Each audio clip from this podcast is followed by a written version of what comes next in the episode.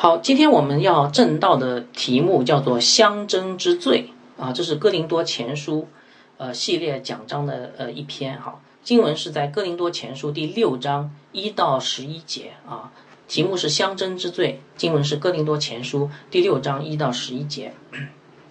如果你有圣经的话，请打开。我先做一个简短的祷告，求圣灵来带领我们，亲爱的天父，我们将。以下的时间，恭恭敬敬仰望，交托在你手中，祈求你保守看顾，呃，祈求你亲自的带领我们，把这段经文向弟兄姐妹讲明白，让他们能够在经文当中看见柔美的基督，以至于我们生命可以改变，啊，在律法中走向基督，在恩典中享受基督。这样的祷告是奉主耶稣的名，阿门。呃。主耶稣身上有一种普通人没有的气质，什么气质呢？叫做大有权柄，同意吗？啊，无论他走到哪里，你可以看到那个神迹，哈，就四福音书里面记载，神迹就陪着他，陪伴着他，然后就连那些邪灵都会对他服服帖帖。所以主耶稣是一个大有权柄的人，对不对？啊，这个权柄是他做神的儿子本来就有的，因为他是。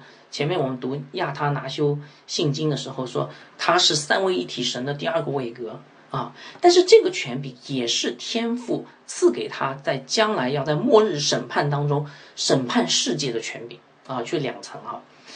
嗯，我不知道你还记不记得在约翰福音第呃第五章啊，呃主耶稣曾说，父不审判什么人，乃是将审判的事全交于子。然后他又说，我实实在在的告诉你们。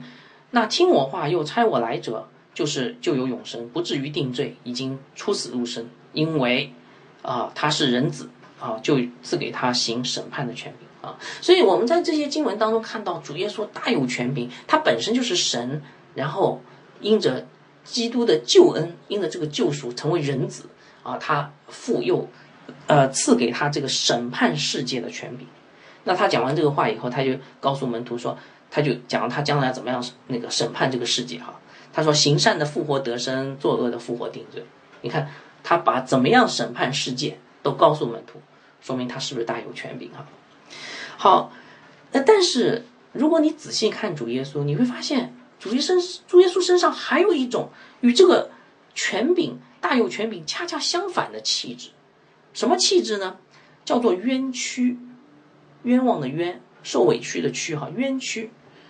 这个在先知以赛亚书五十三章就体现的淋漓尽致啊！先知以赛亚这样形容耶稣，他说他被藐视，被人厌弃，多受痛苦，常经忧患。他被藐视，好像被人掩面不看一样，我们也不尊重他。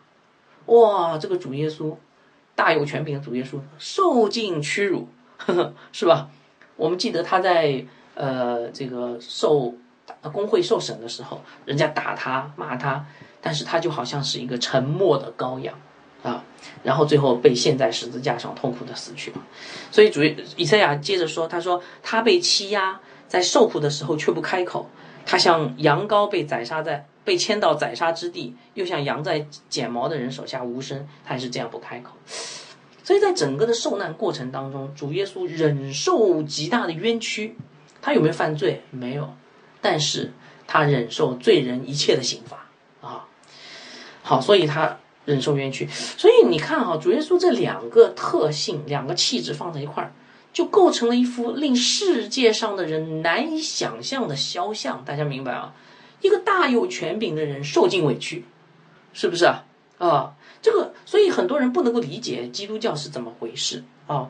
呃，有人说他理解，其实他理解是错的，认为啊，基督教就是做好人，就是道德高尚。不是，基督教的核心是基督的死与复活，基督的全能和冤屈放在一块儿，成为一个令人难以理解的肖像啊。那你说我今天为什么要讲这个？我告诉大家啊，这个难以理解的肖像，今天对我们的生活大有影响，因为基督徒是。效法基督的人，对不对啊？我们都是效法基督的人。那我们效法基督什么呢？我们有人说我们效法他行神迹啊，大有全能。没错，我们效法他大有权柄，但同时我们也要效法他受尽冤屈啊，明白吗？啊，所以耶稣基督这令世人难以理解的肖像，应该刻画我们的生命。我们一方面应该活出大有权柄的一生，一方面应该活出受尽冤屈的一生。我不知道弟兄姐妹你们想到了没有啊？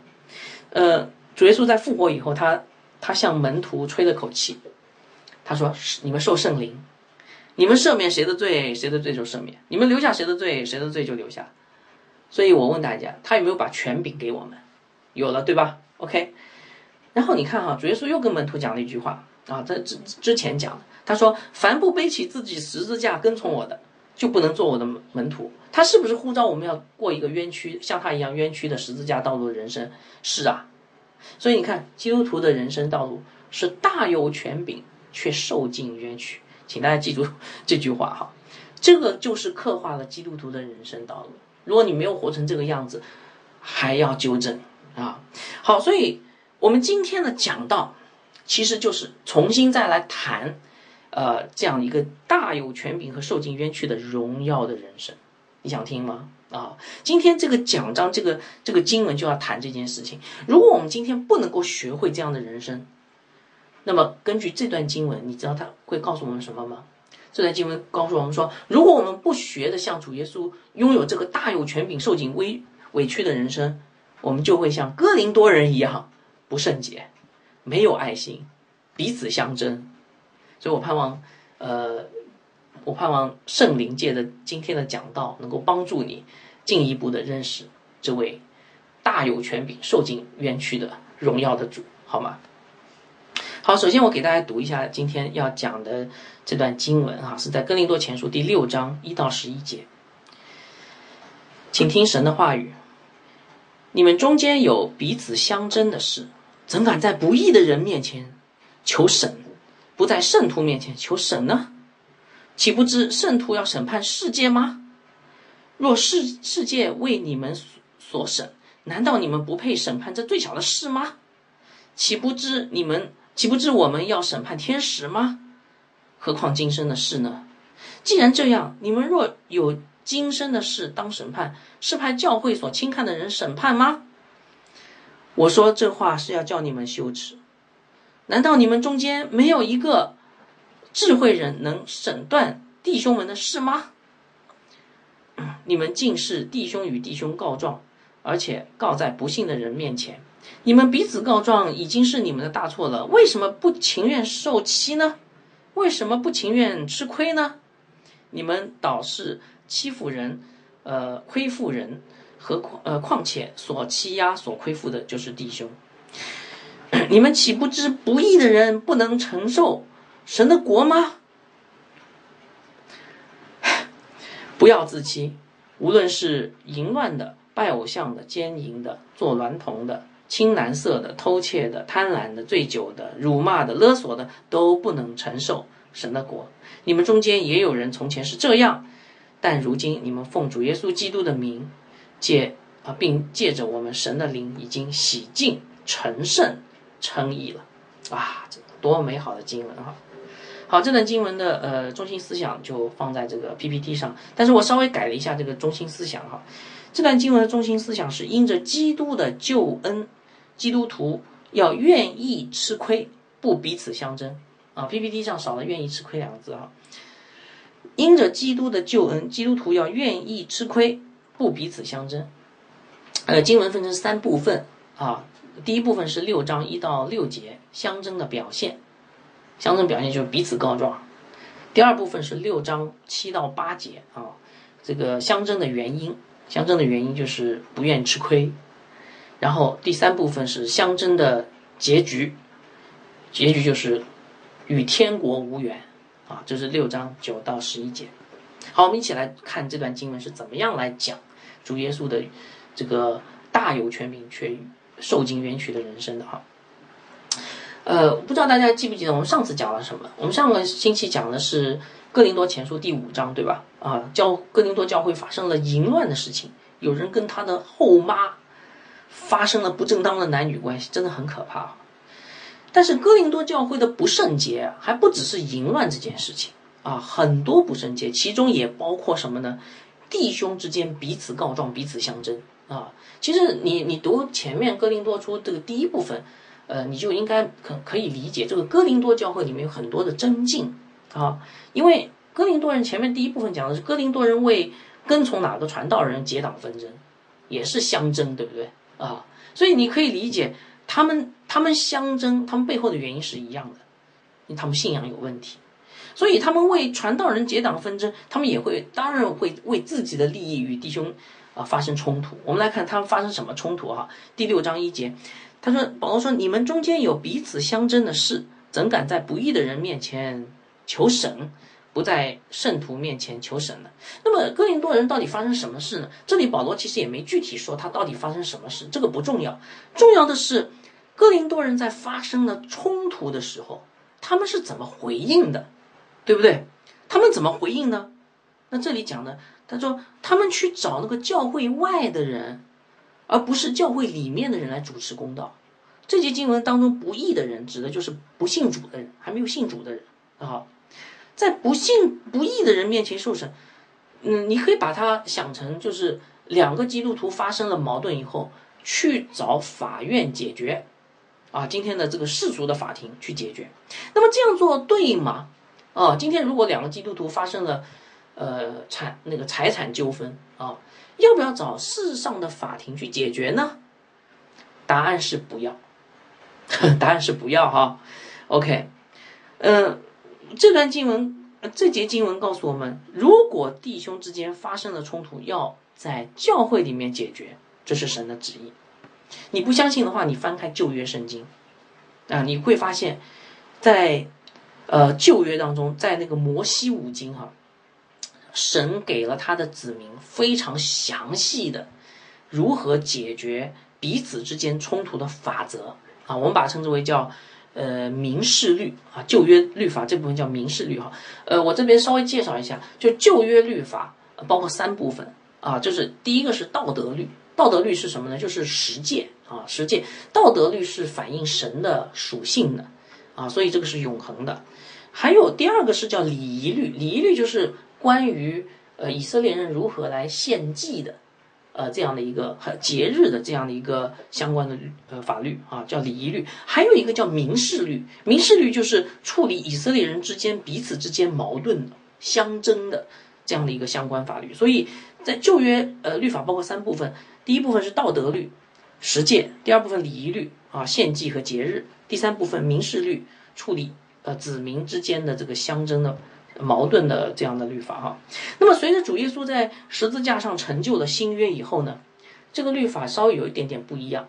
什么不一样呢？就是礼仪律和民事律被废止了啊，只剩下道德律。那为什么道德律十诫会继续留存呢？因为十诫彰显了神的属性，神的属性不会改，所以十诫不会改的。所以今天基督徒仍然要守十诫的，对吧？啊，我们不可杀人，不可奸淫，我相信大家都知道这一点。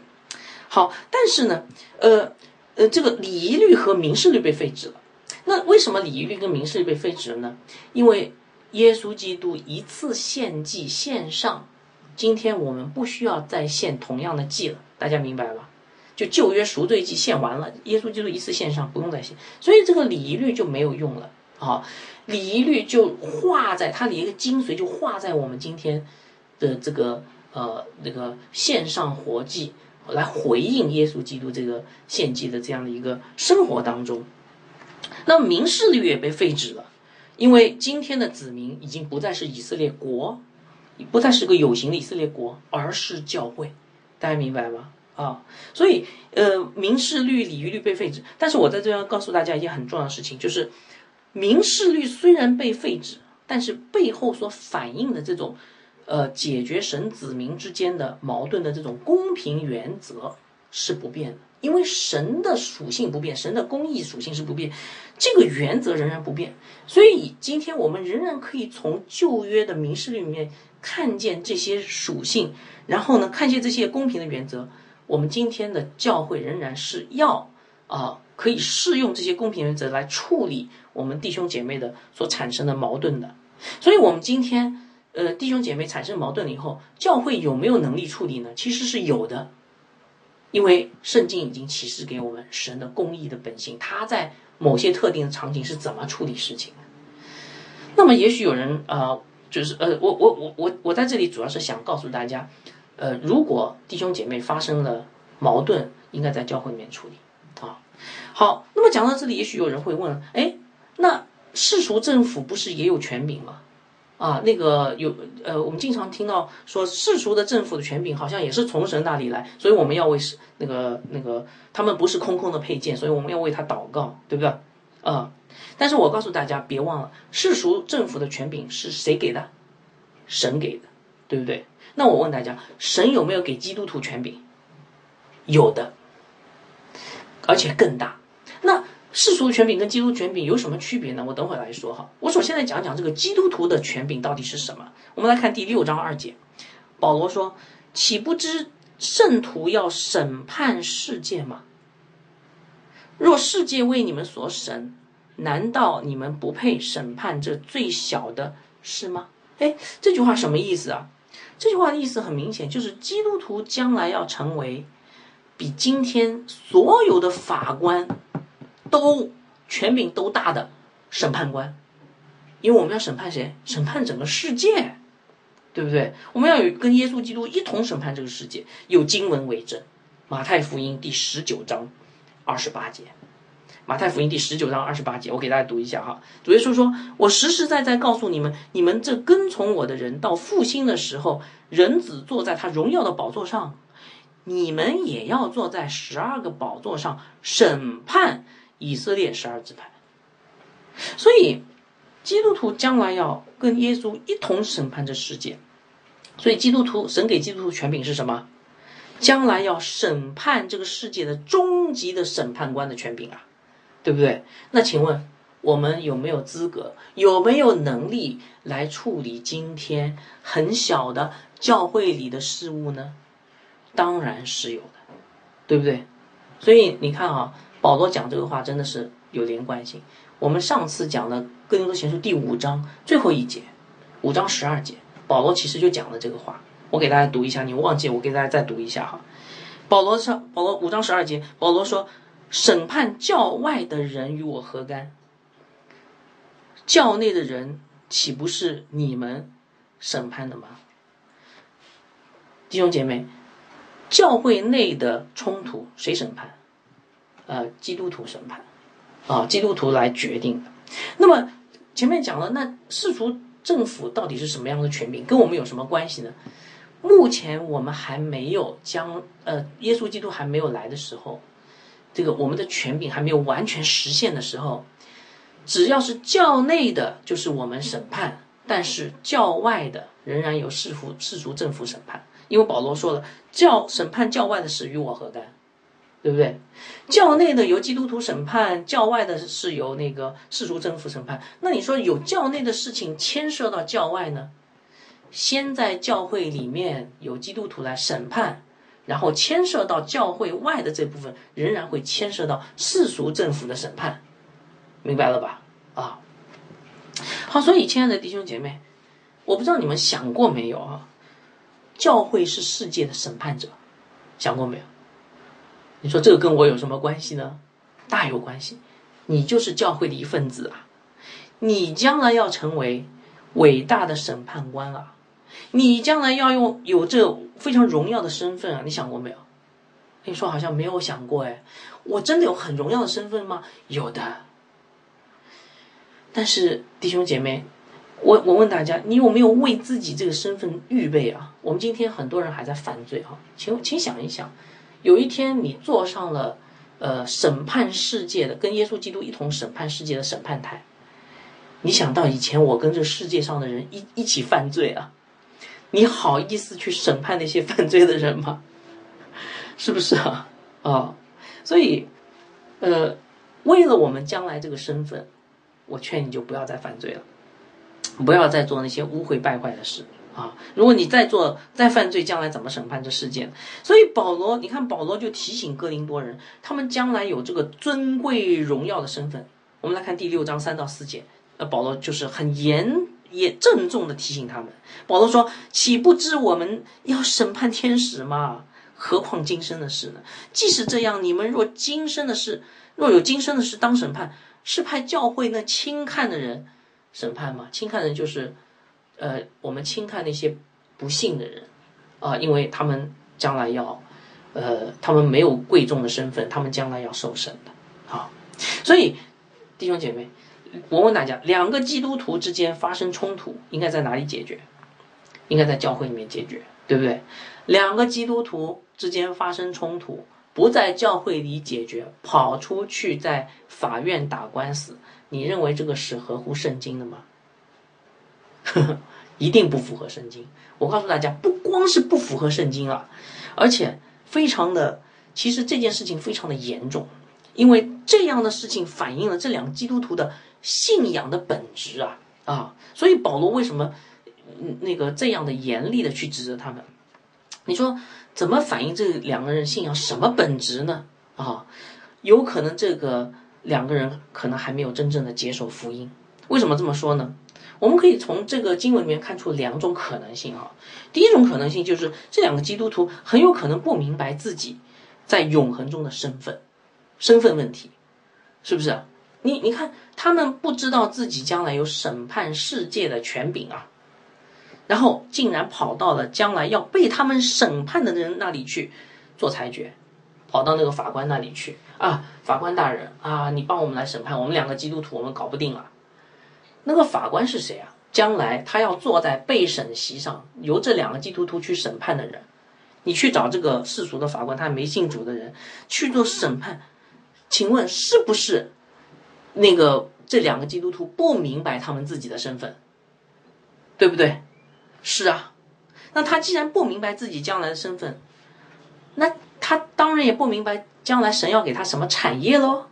对呀，他不明白神给他们什么产业，现在他当然不会有正确的盼望喽。对呀，如果他没有正确的盼望，怎么能说他是明白救恩的人呢？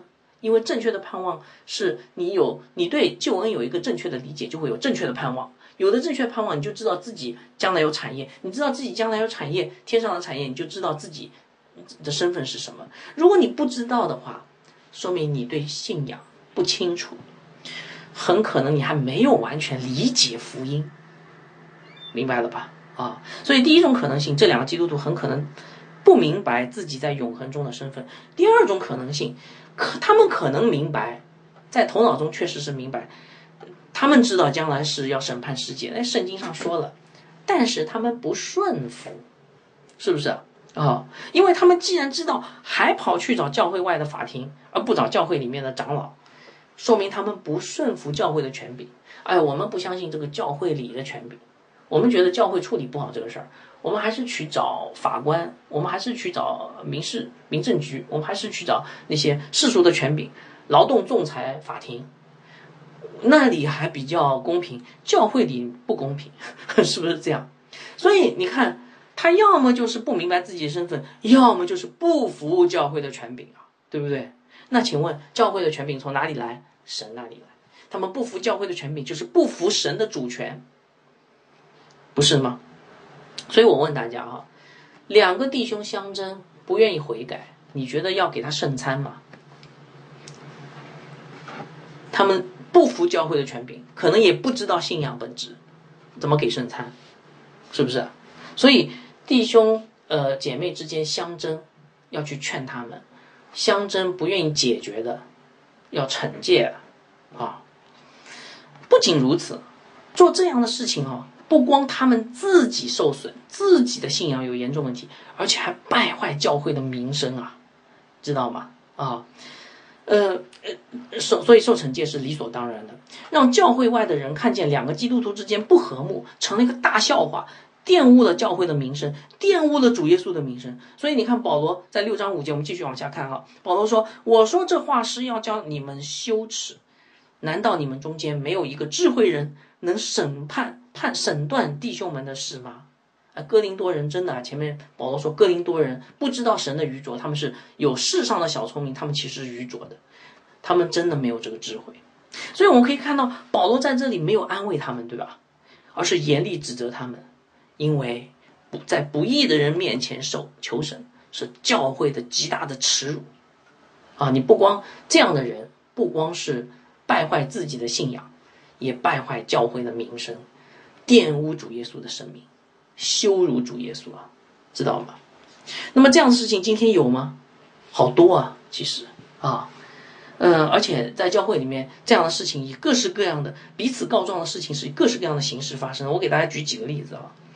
前段时间我听说有一个大教会的牧师打算退休，结果呢，呃，他们那个教会的呃治理的结构就有个堂委哈，堂委堂委没有给他们想要的退休金、退休待遇，结果这个事儿，这个传道人就就把他告到了劳动仲裁机构去了。哇，我我问大家一个问题哈，传道人认为教会对他不公平，然后把教会告到了。世俗的仲裁机构，请问他这样的做法是不是在不义的人面前求神？如果这件事情是属实的话，这样的牧师要不要受惩戒？这样的牧师信仰大有问题，非常严重啊！好，我又听说了，在我身边有一个弟兄啊，在一个基督徒的公司里面。开公司，我们经常听到基督徒一起开公司，对吧？那开公司你要和睦，没有啊？就基督徒之间因为公司的利益，你的利益发生了矛盾，然后准备去打官司。请问他们是不是在不义的人面前受审？这样的人要不要受惩戒？这样的基督徒信仰有没有问题啊？非常严重啊，是吧？好，我又听说了，好，最后一个例子啊，我听说了好多，我就举三个例子。我又听说了，有一群基督徒住在同一个小区里，然后其中有有有人因为租金的问题，然后就跟这个业主啊或者其他人产生一些矛盾，对吧？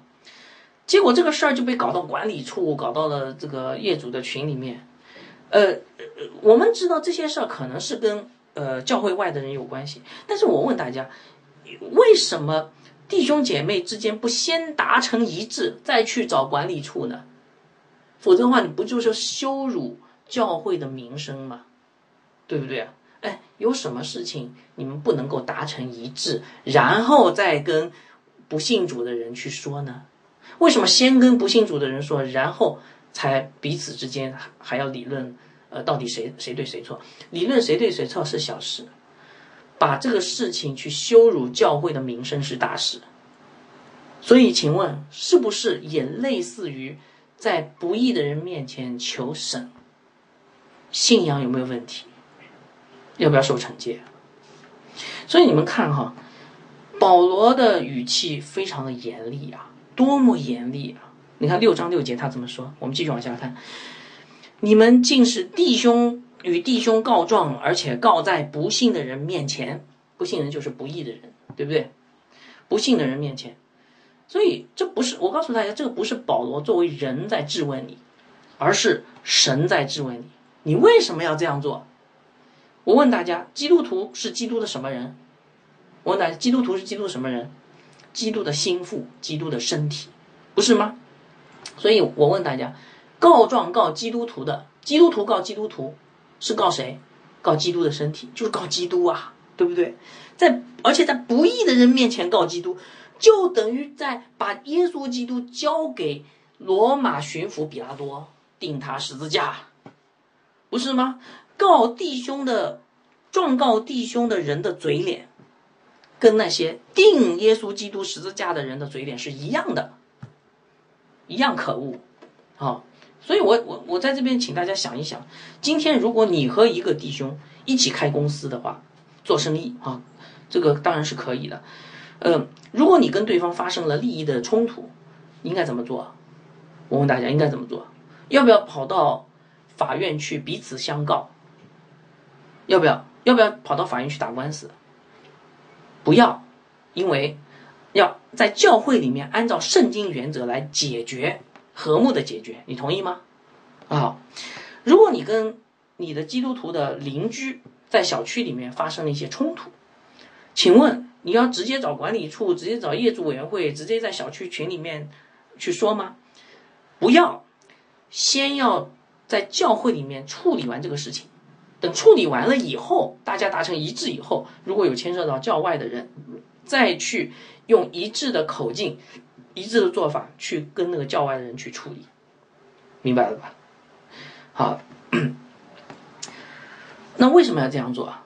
因为我们身上有主耶稣基督赐给我们的权柄，我们将来要审判这个世界，你不要先去找外邦人了啊！在主耶稣基督从死里复活以后，他曾经向门徒吹了口气，他说：“你们受圣灵。”然后他说：“你们赦免谁的罪，谁的罪就赦免了；你们留下谁的罪，谁的罪就被留下了。”你如果两个弟兄开公司，结果跑到不幸的法官那里去；如果两个基督徒在一个小区里面啊，那个起了纷争，去告到管理处，这个真的。就完全颠倒了，就是就让别人看到说，哦，原来基督徒是没有权柄的。你看，懦懦懦弱的人，不，我们是世界的审判者啊，弟兄姐妹，怎么能够活成这个样子，羞辱主耶稣的名呢？对不对？所以我请大家好好反思，当你遇当你遇到了你认为不公平的事，而且这件事情是教会里的一个弟兄或姐妹带给你的，你的反应是什么？哦，我也许在座的很多人没有碰到这样的事，但是我现在要请大家反思：如果今天你跟一个基督徒开开公司，最后你被他坑了，最后哇亏得一塌糊涂，这时候你会到法院去？你觉得很冤枉？你会到法院去打官司吗？会吗？如果今天教会里面啊，你为教会服务，然后教会好像有点亏待你。你觉得教会有点亏待你，你会不会告到世俗的这个什么劳动仲裁啊，或者其他人那里去呢？啊，会不会啊？我不知道，我我把这个问题留给大家，请大家好好想一想。好，那么讲到这里，也许你会想一件事情哦，啊，那我知道了，谢谢你提醒。所以将来跟教会里面的人做生意，一起做生意要小心了，最好不要做，因为万一他坑了我，我又不能吭声，岂不是吃大亏了？对不对啊？还有哦，我们最好不要跟基督徒在一个小区里面生活，就算生活也不要在一个教会里面。为什么？万一产生了冲突啊，那就不好解决了啊！在同一个教会里，万一产生冲突，牧师说了，呃，传道人说了，要在教会里面先解决。我就是不想在教会里面解决啊，我就是想跑到管理处把这个事情给搞定了，然后他把钱还给我就好了嘛。跑到教会里面，牧师说：“哎呀，你要原谅他，你要赦免他，你最好不要问他拿钱了，呵 呵要要要那个要体恤弟兄。那这样的话，我不是吃亏了嘛，对不对？所以，也许你可能在想：哦，最好不要跟基督徒做生意；哦，最好不要住在一个小区；哦，最好服侍教会的时候账要做清楚。哦，那个先从教会支取一些钱，万一教会忘记给我报销了，我最起码这个钱不会亏损啊。”如果你真的是这样想的话呢，哎呀，我不得不称赞你的聪明啊，太聪明了。但是这个是世上的聪明，不是属灵的智慧啊。因为如果你真的是这样想，你不明，你还不明白这段经文的含义。保罗说你们彼此告状，你们彼此相争是不对的。那为什么他们会彼此相争呢？为什么呀？那接下来保罗就要说了，相争的本质，相争的原因是因为他们不愿意吃亏。啊，我们来看保罗怎么说的啊。第六章七节，你们彼此告状，已这已经是你们的大错了。为什么不情愿受欺呢？为什么不情愿吃亏呢？哇，读到这儿，亲爱的弟兄姐妹，如果我告诉大家哈，那个圣经教导我们要成为吃亏的人，听见没有？如果你今天愿意吃亏，其实神会祝福你的啊，你就不会跟别人起纷争。吃愿意吃亏的人怎么跟别人起纷争？如果你今天愿意吃亏，你就不会得抑郁症，因为你没有什么想不开的事情。如果你今天愿意吃亏，一辈子都吃亏，你就一辈子都平安了。那这是属属灵的智慧。所以圣经上教导我们是吃亏的啊！你不相信我给给大家读几几节经文你就知道了。其实前面呃有读到类似的经文哈，我再再给大家读利未记二十五章十四节。请请听神的话，利未记二十五章十四节：你们若卖什么给邻舍，或从邻舍手中买什么，彼此不可亏负。亏负就是不要让别人吃亏，明白吧？啊，民数记第呃前面是利未记哈，利未记第二十五章十四节，现在读民数记五章七节：你们要承认所犯的罪，将所亏负人的如数赔还。另外加上五分之一，也归给那个所亏负的人。这些经文告诉我们，就是说，如果你犯罪了、软弱了，你你确实亏负了别人，怎么办？你要还给人家，而且加上五分之一，百分之二十，多还。出埃及记第二十二章二十一节，啊，出埃及记第二十二章二十一节，不可亏负寄居的，也不可欺压他，因为你们在埃及地也做过寄居的。这节经文告诉我们，不光是弟兄啊，啊，你说这个真弟兄，我一定不亏负他，假弟兄也不要亏负他，寄居的也不要亏负，啊，都不要亏负，这是旧约的教导。那么等到新约有没有改变呢？没有改变。我们来看马可福音第十章十九节。啊，马可福音第十章十九节，主耶稣说：“诫命你是晓得的，不可杀人，不可奸淫，不可偷盗，不可作假见证。”然后他说：“不可亏负，当孝敬。”所以这个不可亏负哈，其实就是十戒当中第十戒，对不对？不要去贪恋别人的牛驴、妻子、房产等等，不要有贪心。所以亏负人呐，啊，就是相争的原因，就是因为。我们不愿意，我们愿意，我们不想吃亏，我们不想吃亏才相争的，唉，所以弟兄姐妹，你们看到没有？圣经怎么教导我们？吃亏是基督徒的本分，同意吗？吃亏是基督徒的本分，同意吗？就是你，你是基督徒吗？OK，你准备好你吃亏。圣经的教导，如果你今天。学会了吃亏神学，我告诉你，你就真的成了谦卑的人。圣经上也不只是这些教导哈，那个话语的教导，还有很多吃亏的例子，我也给大家讲一下。呃，你们记得有一个人叫亚伯拉罕吗？啊，前面读经的时候读过《创世纪》第十三章八节，对吧？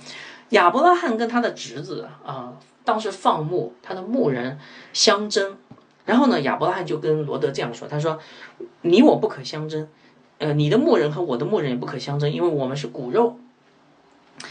然后你知道亚伯拉罕做什么吗？他就很谦让的让罗德先挑选牧场。哎，侄子，你看哪里你喜欢，你就先挑，挑完以后我再挑，好吧？所以呢，这个罗德呢一挑，哇，约旦河全平原。然后他就选择了约旦河全平原，因为看上去很富饶嘛，水草丰盛啊。但是问题来了，约旦河全平原的对面就是索多玛。所以呢，罗德就是移移动帐幕，一点一点的走向索多玛。那这个不与罗德相争的亚伯拉罕呢，神就祝福他成为多国之父。看到没有？啊，这就是一个很明显的一个相争的例子啊。那同样，我们也可以看到保呃这个大卫也是这样的。呃，当时扫罗王妒忌大卫，扫罗王逼迫大卫，对不对？但是大卫没有跟扫罗相争，这个不争啊。他他逃避扫罗的追杀，逃了好多年啊！我后来在想，他的壮年时期都是在逃避追杀的，有点像摩西在米甸的时候一样。他壮年都是在为了不跟扫罗王相争，所以他壮年时候都是在逃难的。只等到扫罗死了，然后神就大大的祝福这位不与扫罗相争的大卫，立他做以色列的王。你看到没有？然而，那些喜欢相争的人是怎样的呢？有什么结局呢？怎会怎么样呢？如果你属神，神就管教你。好，我们在圣经里面也看到哈，有个人很喜欢相争的，跟兄弟相争的，谁呢？就是雅各，他还出没有出生的时候就拉住他哥哥的腿，对不对？然后雅各跟哥哥以扫相争，结果你知道雅各的家是怎么样的吗？充满纷争，他的四个妻子，他的妻子。那个相争到什么程度呢？比比谁生孩子多，最后整个家是没有安宁啊！他最爱的那个约瑟竟被他的哥哥卖掉了，对不对？所以雅各在老的时候，他这样感叹说：“唉，我的日子又少又苦啊！”他虽然有很多的产业，他虽然有很多的子孙，可是因为他是个相争的人。家庭不和睦，没有安宁，他的日子又少又苦，他都不记得日子过得很长，日子过得好短啊，因为每天都在相争嘛，对不对？这就是一个与人相争的人哀叹。还有一个人就是摩西哈，呃，摩西年轻的时候血气方刚，然后杀了人，他很喜欢与人相争，最后打死埃及人，他这个做法很血气嘛，啊，所以神就管教他，怎么管教呢？你你喜欢相争，对不对？OK，虽然你是为了你的同胞的好处，但是你这个相争的心不可要。所以呢，神就让摩西 后面四十年，他前面活了四十年，后面活了四十年，这四十年都在哪里呢？跑到一个叫与世无争的米店，在那里放羊放了四十年，直到他成为一个与世无争的人。后来神找他，呃，去那个拯救以色列的时候，他说：“你爱找谁找谁，我与世无争了，已经。”啊。把他的血气打掉，才开始使用它，看到没有啊？所以圣经教导我们要懂得吃亏，不要相争啊。那你你会问说，那为什么大多数人都不愿吃亏呢？既然圣经这样教导，为什么不愿意吃亏？我认为主要是两个原因啊，也是这个经文让我们看到的。第一个原因就是，呃，两个原因。第一个原因就是他不爱弟兄，他心里没有爱心。呃，第六章八节，我们来看保罗怎么说。保罗说：“你们倒是欺压人、亏负人，况且所欺压、所亏负的就是弟兄。”保罗说：“哥林多人为什么纷争啊？他不爱弟兄，他欺压弟兄啊！他不愿意吃亏，是因为他欺压弟兄。你不吃亏，你只好谁吃亏？对方吃亏，对不对？哎，你不吃亏，谁吃亏？你你争一样东西，你不吃亏，让出去，谁吃亏？对方吃亏。”对不对？你你你，所以一个不愿意吃亏的人是没有爱心的人。如果他爱对方，他就会让对方得着嘛，对不对？爱是舍己，爱是付出啊，对不对？一个不愿意吃亏的人就是没有爱心的人啊。也许他很有道理啊，哎，这个事情就应该我的。也许他虽然没有什么错啊，但是我告诉你，他是一个没有爱心的人，他不爱他的弟兄姐妹，不遵行神的律法，这是肯定的，对吧？好，这样想来，这个不愿意吃亏的人其实很傻哎。很蠢的，为什么？你想想看，今生的这些东西是不是都要过掉的？等到将来永恒当中，会发生什么事？永恒当中，我们跟弟兄在一起，到了永恒的产业里去了。这时候，今生这些真的东西都没了，有的是什么呢？有的是你跟这个弟兄的关系啊。你今天为了今生短暂的东西去得罪弟兄、欺压弟兄，你觉得你合算吗？是不是？所以第一点，第一个原因不愿意吃亏，第一个原因是不爱弟兄；第二个不愿意吃亏的原因是因为爱世界，他不爱弟兄，爱世界。哦，这这个虽然没有明确的写在这段经文，但是这段经文暗示了，我不知道大家有没有看出来。我问大家一个问题啊，人与人相争的目的是什么？当然是为了得到某样东西，对不对？要争一个东西嘛。那么这个东西，请问是今生的还是永生的？一定不会是永生的。因为在基督里啊是丰盛的，呃，我们不需要为属灵的东西去争，他争的东西一定是今生的，一定是地上的，一定不是属灵的，明白吗？你在争这个东西地上的今生的东西的时候，你还损失了一样属灵的东西，天上的东西，什么？就是不呃，就是不愿吃亏的，就是吃亏的心。因为吃亏的心本身，代表的是你爱弟兄；吃亏的心本身是一个美德；吃亏的心本身是一个属灵的、永恒的产业的一部分。你为了今生的短暂的地上的东西，损失了吃亏这个永恒的呃美德，你合算吗？啊？那么。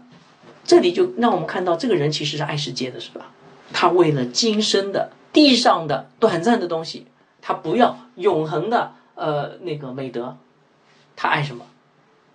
他不爱神，他不爱永生，他爱今生，他不爱呃他爱他不爱神，他爱世界，对不对啊？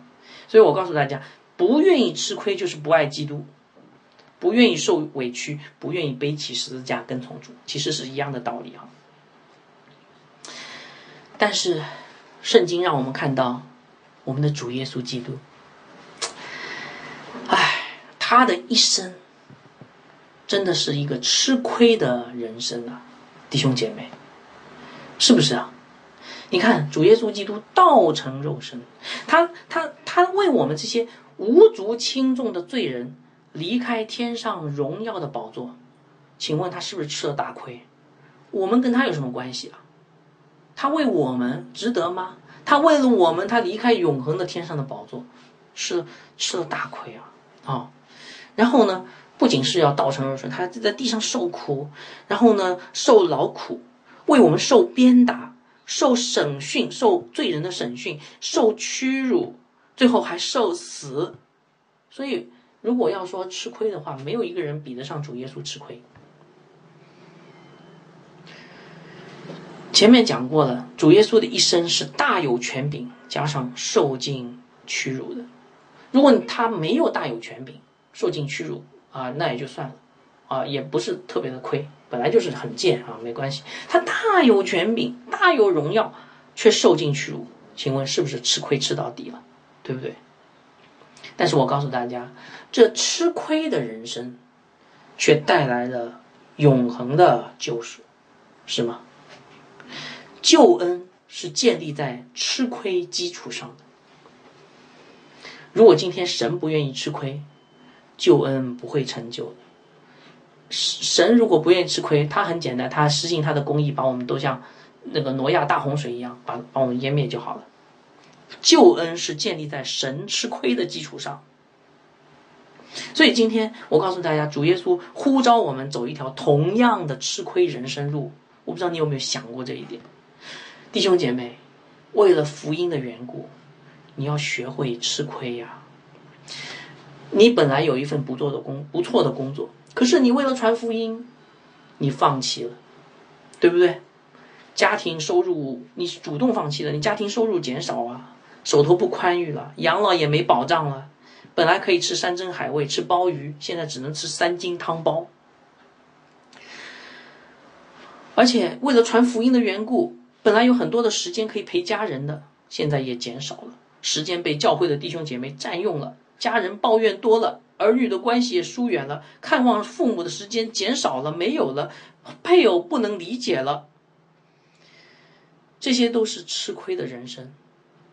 在漫长的几十年的十字架道路上，你而且你会亲眼见证自己的财富减少，身体因为很劳累。而变得软弱，你会亲眼看到很多本来你应该得着的幸福，地上的幸福一点点远离你，因为你要传福音，你要花很多的时间去呃那个讲道传道，你会亲眼见到你身上的所有今生的东西一点一点减少，甚至连将来来地上生活的保障都没有了。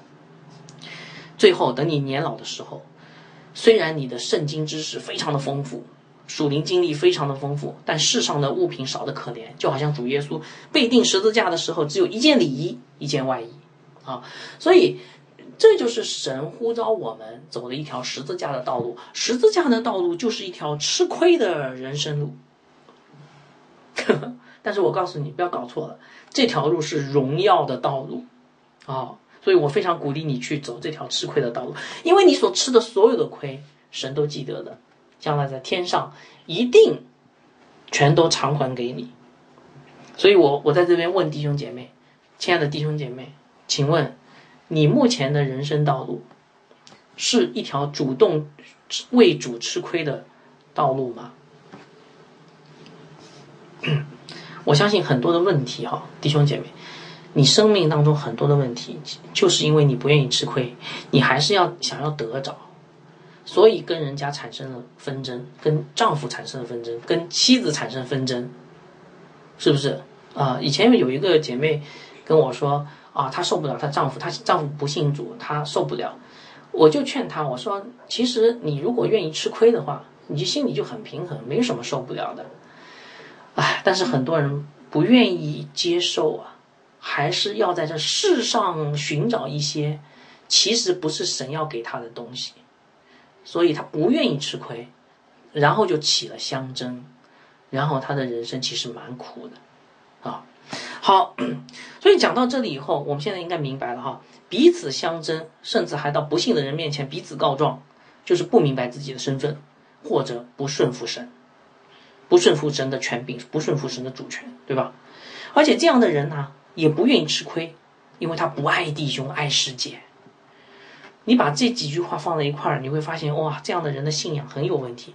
这样的人可能还不见得真正的重生得救，哎，因为看上去他好像没有被神称义的那种感觉。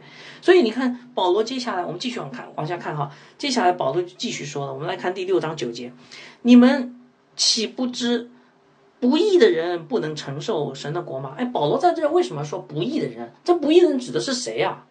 根据上下文，这个不义的人就是指那些不愿吃亏的人，就是指那些那个要彼此相争的人。彼此相争、不愿吃亏，就是不义的人。谁是不义的人？不能承受天国的人，将来没有永生的人，与天国无缘的。所以，亲爱的弟兄姐妹，如果你内心仍然有与人相争，如果你的内心仍然是不愿意吃亏，你就是个不义的人。你赶紧要悔改了，明白吗？而且你看哈，在这里保罗的话是非常严厉的，你可能没看出来，我给大家看一看。我我我不知道大家有没有注意到哈？你看这段经文，我前面在读这段经文的时候，你有没有注意到我的语气？这段经文有好多反问句，看到没有？是不是啊？你知道有几个吗？我数了一下，啊，我还用原文数了一下，希腊语原文数了一下，一共有十个反问句。那么请问？保罗用反问句是什么意思啊？什么时候用反问句？你们小学语文读过哈？用反问句就是加强语气，对不对？不是说不知道，是加强语气。你怎么能这样做呢？你怎么能那样做呢？不是加强语气吗？意思是你不能这样做，不能那样做，对不对？所以你看，保罗对哥林多人彼此相争、不愿吃亏这件事情多么重视啊！他语气用了十句反问句。而且我告诉你，还不光十句反应反问句。你接下来看到，保罗要列出十个犯罪的行为，把那些不愿不彼此相争、不愿意吃亏的人，跟那个十个犯罪的行为列在一块儿。我们来读六章九节到第十节。保罗说：“不要自欺，啊，不要骗自己，不愿相争，呃，不愿呃彼此相争，不愿吃亏，非常严重，严重到什么程度？哈，无论是淫乱的。”拜偶像的、奸淫的、做娈童的、青蓝色的、偷窃的、贪婪的、醉酒的、辱骂的、勒索的，都不能进神的国。哎呀，你读到这，你说是啊是啊，这些人太可怕了。可是保罗干嘛在这儿提这十个人、十种人啊？那他提了十种，对不对？因为不愿意吃亏的人跟这十种人一样的，跟弟兄相争的人跟这十种人一样的，明白吗？跟弟兄相争的人，根本就是跟犯奸淫的、拜偶像的、呃那个贪婪的、偷窃的、嘴里不干净的、勒索的一样的，一点都没有好。所以，亲爱的弟兄姐妹，你读到这儿以后，你终于明白了，教会里面弟兄相争，弟兄姐妹的相争，教会里面不愿意吃亏，是个什么罪？有多严重啊？它反映你的信仰本质，可能你都没有真正的得救的确据，明白了吗？你需要悔改啊，啊！但是我在这边我要告诉大家，我们真的应该感谢神啊！也许你听到这里以后，你你大概心里已经非常挣扎了，或许你在日常生活中还没碰到这样的事，但是我问大家，你有没有相争的心啊？就举个最简单的例子，假设你今天跟一个基督徒的弟兄开公司，最后亏得一塌糊涂，而且他负全部责任，你觉得你要不要讨个公道啊？他甚至影响到你的生活了，因为你的钱都本钱都亏进去了，要不要讨个公道？假设两个基督徒的邻居在一块儿，一个做了一些事情，让另外一个觉得很丢脸，然后就产生了纷争。那你你觉得你你会怎么做？哦，也许你没有碰到这样的事情，但是你会怎么做？如果你今天你去说不行，我还我觉得我还是要去讨个公道的，那请问你不就是一个相争的彼此相争的人吗？请问你不就是一个比不愿意吃亏的人吗？那这样的人，保罗说不能承受神的国，因为你是不义的。但是我我告诉大家，感谢神。你看接下来保罗说什么？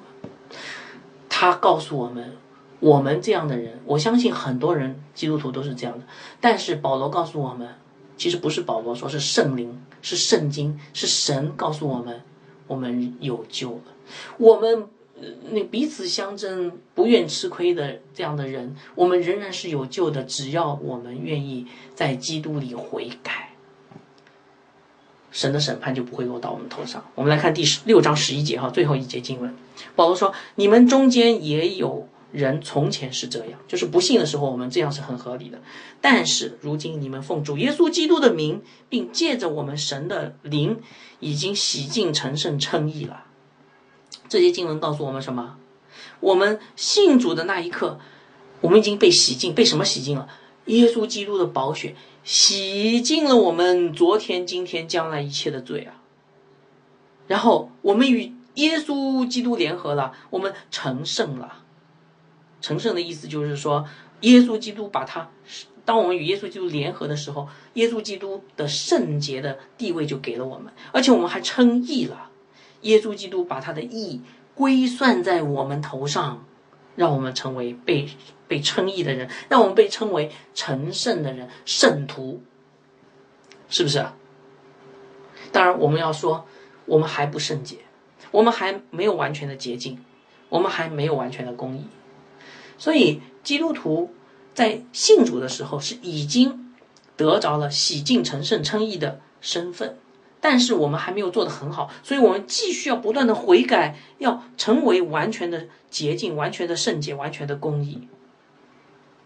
所以在一生中，弟兄姐妹，在我们的一生中，神安排了一条吃亏的十字架道路，就是为了让我们在借着吃亏，不要去相争，而成为洁净、成为圣洁、成为公义。大家明白吗？所以，我们感谢我们的主耶稣基督，我们仍然有救啊！亲爱的弟兄姐妹，彼此相争，不愿吃亏。从这些经文当中，我们可以看到是污秽的行为、不圣洁的行为、不义的行为。所以，你不要再这样做了，倒要跟弟兄怎么样和睦相处，情愿吃亏。我相信，如果你有情愿吃亏的心，在教会里面不会有解决不了的事。因为我们已经领受了福音，不是吗？你已经重生了，不是吗？你已经是耶稣基督的身体一部分，不是吗？你应该有耶稣基督的品行啊，不是吗？耶稣基督品行就是吃亏，然后成就福音的救恩。然后你不应该为主吃亏，彰显基督的荣美的福音吗？所以主耶稣基督，请大家记住，主耶稣基督的一生是大有权柄。却受尽屈辱。今天，你也要过同样的生活。你要大有权柄，不要把你的权柄丢给那些不幸的人。然后，你也要受尽屈辱，为的是彰显主的荣耀。我们做个祷告结束。阿爸天父啊，我们来到你面前，我们感谢你，我们谢谢你赐给我们这一段美好的经文，让我们知道我们内心有许多真敬的心。是不对的，是很严重的。让我们知道，我们不愿吃亏的心，想要得着好处的心，是不对的，是很严重的。主啊，改变我们的生命，让我们成为情愿每天都为主吃亏的人。这个在世界上的人看来几乎是不可以想象的。但是我们相信，我们的生命在你的手中，你保守我们。虽然我们吃亏。但是你会保守我们直到永远，并且会把荣耀的冠冕加给我们，因为主耶稣基督就是那位为你的荣耀而吃亏的人。我们也要这样去做，祷告奉主的名，阿门。